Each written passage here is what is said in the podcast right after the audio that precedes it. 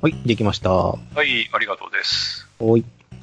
買い物に関してはね、ちょっと、またあるんですけどね。うんどんなのがいるかっていうと、まあ、工作道具とか持ってないと確か工作使えなかったはずなんで、工作道具を買っといた方がいいかなっていうのもあるんですけど、お疲れ様でございます。ウィス。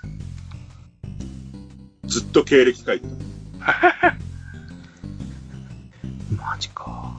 これ、うーんと、攻撃、命中基準値、職業レベル、技能など。これを後で入れとく必要があるんだね。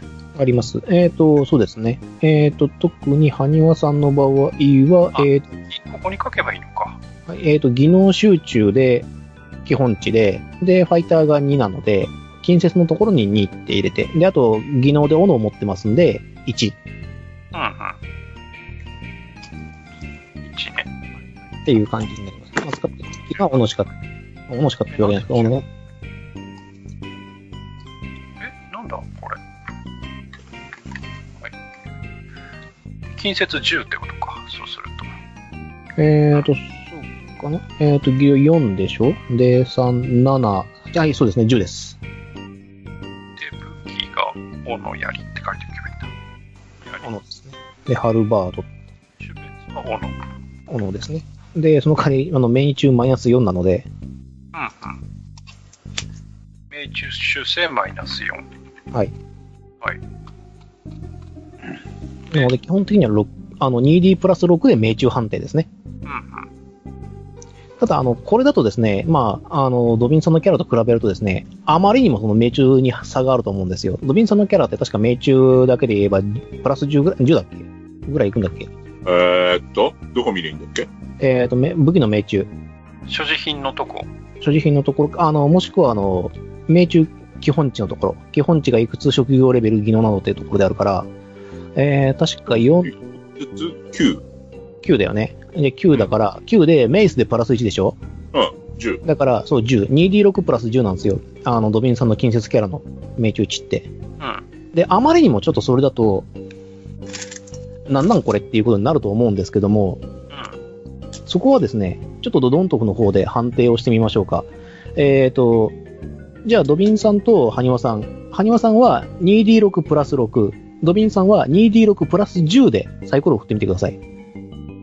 2D6、うんプラス10。 14と、まあ、デメの低い、 まあ、15。まあ、両方当たったとします。うん。で、その場合なんですけども、えっ、と、この場合、えっ、と、実はですね、キャラクターシートの方の、えっ、と、所持品の方に書いてある、一番下のところにダメージ効果表ってあると思うんですけども、うん。これその命中値が適用されます。ほうだから、15以上になるとダメージ値がプラス 1D6 になります。ほうほうほう。なので、命中値高い方が、実はダメージが出やすいということになります。うんなるほど。本来はね。まあ、ただ今回はサイコロの目によって、ハニワハニワさんの方のキャラクターの方が、ダメージが、あの、命中値が高いので、プラスがかかるんですが、実はこのハニワさんの技能、えっ、と、強打残を取ったと思うんですけども、これの効果なんですけども、えっ、ー、と、残、残、残、はい。えっ、と、これは今は関係ないんですが、これダメージ決定の時の効果値って書いてあるじゃないですか。これ命中値とは書いてないんですよね。うんうん。効果値っていうのは、実はこの強打残の分を足せるんですねほ。命中したかどうかは15で判定します。ただ、ダメージを決定するかどうかっていうのは、えっ、と、強打残とかその後のそのプラスが実はかけられるんですね。それによって、えっ、と、今回の場合で言いますと、えっ、と、強打残を1レベル、あ初歩で持っているハニワさんは、ハルバードの効果で、強打残でプラス2。で、えっ、と、初歩の効果は、えっ、と、体力の4分の1を足せますと。というわけなんで、1足せます。全部でプラス3になります。うんというわけで、えっ、と、18で判定できます。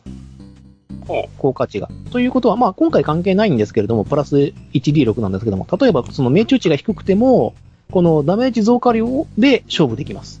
う。なるほど。で、そもそものダメージが違うので、えっ、と、メイスの攻撃力っていうのは 1D6 です。えっ、と、今日はちょっと、えっ、と、ドビンさん、ダメージを振ってみてください。1D6 で。これはもう増えないから、ここから先は。ほう。1D6。うん、1D6 で振ってみてちょ。はい。で、4点というダメージが出ました。はい。で、えっ、と、ハニワさんの場合なんですけども、ハルバードはですね、3D6 なんですよ、基本 が。3D6 なんです。で、はいさらに、あの、先ほど見ましたけども、効果値によるダメージ増殖が増えているので、えっ、と、4D6 です。 4D6。はい、16点です。んこれだけダメージに差が出ます。なのなでる、重たい武器というのは当たれば強いです。とにかく。基本値は高くなってるので。はい。で、軽い武器というのは、いいところに当てる。うんもしくは武器の効果によって、そのダメージを上げることでダメージアップを狙っていくっていうタイプのゲームになります。うんなるほど。はい。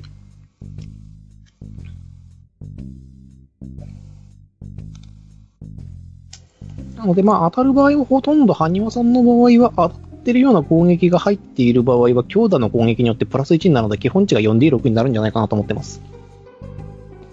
だから割とダメージだけで言えば、強力です。ちょちょっと、援護魔法変えよう。 俺の援護魔法を変えておこう。えーっと、ちょっとややこしいですけど、これはね、また覚えていけばいいと思いますので。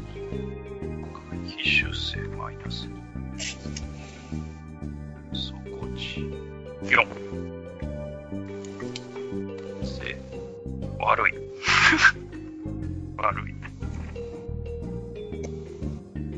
移動修正。所持品の移動修正。鎧の移動修正。マイナス4。 4なので、そこは引いといてください。もう来てる場合は常にその移動力修正がかかりますと。はいはい。移動力っていうのは、えーっと、さっき出てたやつだよね。はい、えっ、と16、 16です。で所持品の移動修正っていうのは別に今ないから、今のところないですね。あのよ、りそれにあの武器はないです。ないか。鎧とかだけです。鎧と、あとはあの、アイテムですね。あの、重ね着をするタイプのアイテムとかは移動力修正がかかるうんうんことがあります。あの、マントとか、防寒着とかは移動力が下がります。あ、これ槍見てた。槍じゃないものだ。はいはいはい。これ、受け流しとかってどこに書いておけばいいんだろうあー、まあそこは別に書かなくてもいいと思いますけどね。なんかメモのところにも書いておくか、効果のところ。武器の効果のところですね。だから受け流し1、まあ、強打残2、えっ、と、一つ1。って書いておくといいと思います。なるほど。天下これさ、鎧とかのさ、用途属性って何か何も書かんでいいの用途属性はね、何も書かんでいい。ほうえっ、と、鎧のところでしょ。用途属性でしょ。こう、うん。これは書かなくてもいい。軽いとか重いとかのやつだから、確か。ああ、だからあれだね。あの、書くんだったら、あの、軽い鎧、そう、軽い鎧の軽いか、うん。なるほど、なるほど。わかっ金属、あのーそう、革か、あれかまあ、金属鎧を嫌嫌うっていうタイプね、確か、なんかね、判定であるんだよ。金属鎧を装備してるか、それともその革鎧かって、まあ、水泳とかの判定かな水泳とか投反、た。あうん、とかの判定の時に使うんで、これ、シート作るの大変ね。あ。まあでもこれが醍醐味なんでしょうな。そうだよ。実際楽しい。もうね、バリバリバリバリやっていくんですよ。ああ、で、金金属って書けばいいのか。威力これさすが 3D6 とか書いておけばいいのかなえっ、ー、と、そうですね、武器の、えっ、と、威力はそうです。3D6 でいいです。職業レベル。職業レベルは1か。いや、2ですね。戦士なんで。ああ、そっか、2か。で、それに足すんで、あの、作業レベルを、ダメージの場合は。ちょっと待って。もうね、チャートを見ないと。俺も、技能など。によって足すことがあります。あの、威力に足すっていう場合があるんで、うんうん。あの、威力値に、あの、さっきの命中力プラスじゃなくて、ダメージにそのまま直接足しますよっていうタイプの技能もあるので、合ってるよね。 えーっと。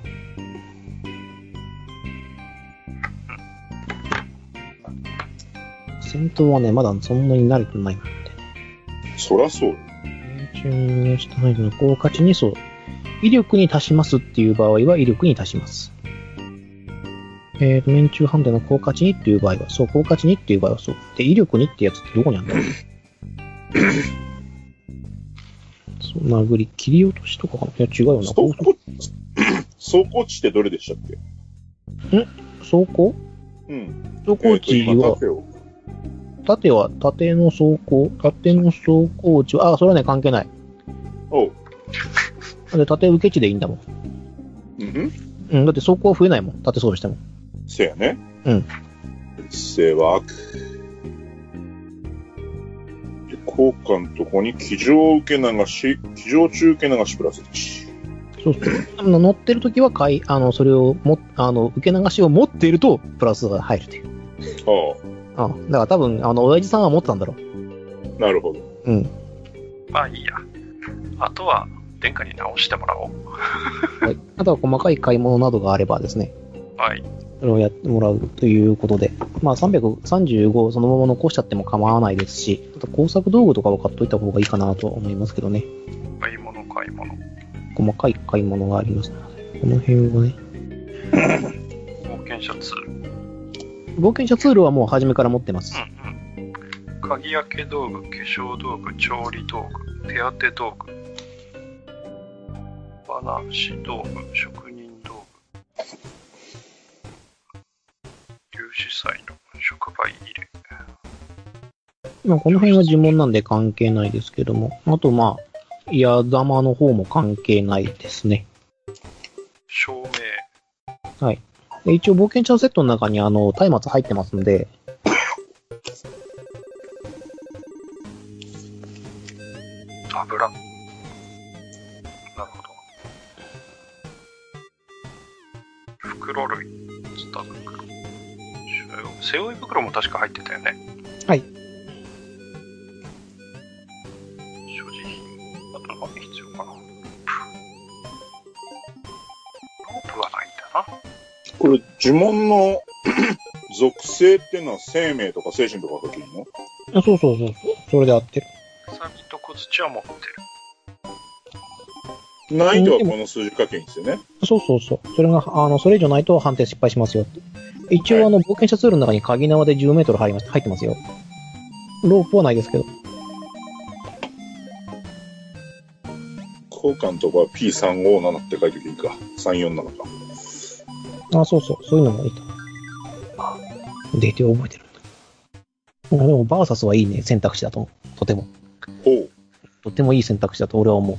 い や、キャラクターにも合ってるし、使い方も非常に発展性がある。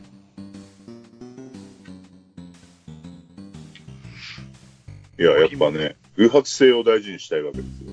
ロバ。乗り物高いっすよ。いや、でも、ロバは10枚で買えるね。 10枚で買えます。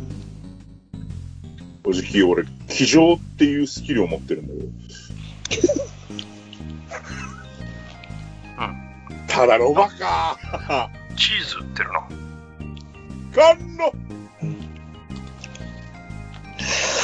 それはね、どうなるかわかんないけどね。